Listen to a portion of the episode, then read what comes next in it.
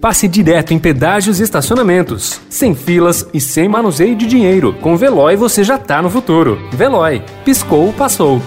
Notícia no seu tempo. Na quarentena.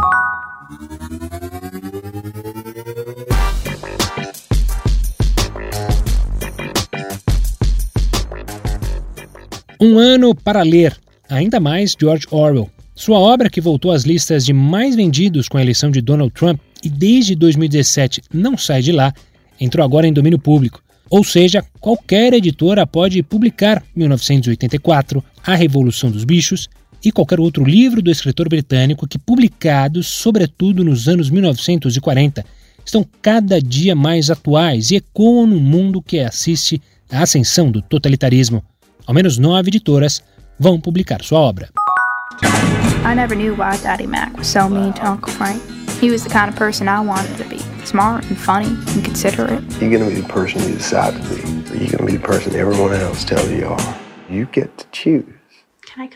Nós adoraríamos imaginar que histórias como a do filme Tio Frank, dirigido por Alan Ball e disponível no Amazon Prime Video, são coisas do passado. No caso dos anos 1970, quando Beth, a jovem sobrinha de Frank, descobre que seu tio, professor universitário que mora em Nova York, é gay.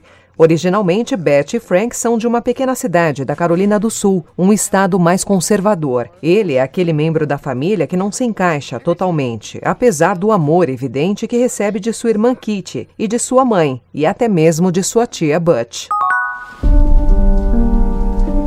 Ladies and gentlemen, my name is Captain Jefferson Kyle Kidd, and I'm here tonight to read the news from across this great world of ours. They pay you to tell stories. I ain't never heard of that as a thing a man could do. It's not a rich man's occupation, as you can see. Relatos do Mundo com Tom Hanks, que estreou nos cinemas americanos e canadenses no dia 25 de dezembro, deve chegar a outros países via Netflix em fevereiro, é a grande estreia internacional de Helena Zengel, que já se tornou uma das atrizes, que dirá atrizes mirins, mais faladas a surgir da Alemanha nos anos mais recentes. Ela foi muito elogiada no ano passado por seu retrato de uma garota de 9 anos quase selvagem no filme Transtorno Explosivo, que recebeu a indicação alemã para concorrer como melhor filme estrangeiro na premiação do Oscar. Essa interpretação rendeu a ela o prêmio de melhor atriz no Lola, equivalente alemão ao Oscar, fazendo dela a mais jovem a receber o prêmio. A one, a two, a you know what to do. Would be an empty world without the blues. I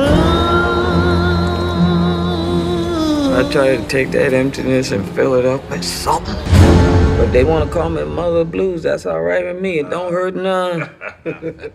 Ma Rainey cobrava caro por cada minuto do tempo compreendido entre a sua chegada ao estúdio e o término das gravações. Essa mulher é insuportável. Você pode pensar nos primeiros minutos ao vê-la sendo interpretada por Viola Davis no filme Ma Rainey's Black Bottom, que na Netflix do Brasil chegou como a voz suprema do blues. Mas não, se os bem vestidos executivos queriam mesmo sua voz, uma das maiores vendedoras de discos no dos Race Records, a forma como os norte-americanos não negros passaram a chamar o mercado alimentado por artistas de blues negros dos anos 1920. O reinado de Rainey duraria pouco, até a gravação terminar, e ela voltar a ser a mulher negra, gorda e bissexual que até a história do próprio blues decidiu apagar de seus arquivos. Notícia no seu tempo. Pegando a estrada ou só indo no shopping? Com o Veloy você já está no futuro e passa direto em pedágios e estacionamentos, sem filas, sem contato e sem manusear dinheiro. Aproveite 12 mensalidades grátis e peça já o seu adesivo em veloy.com.br.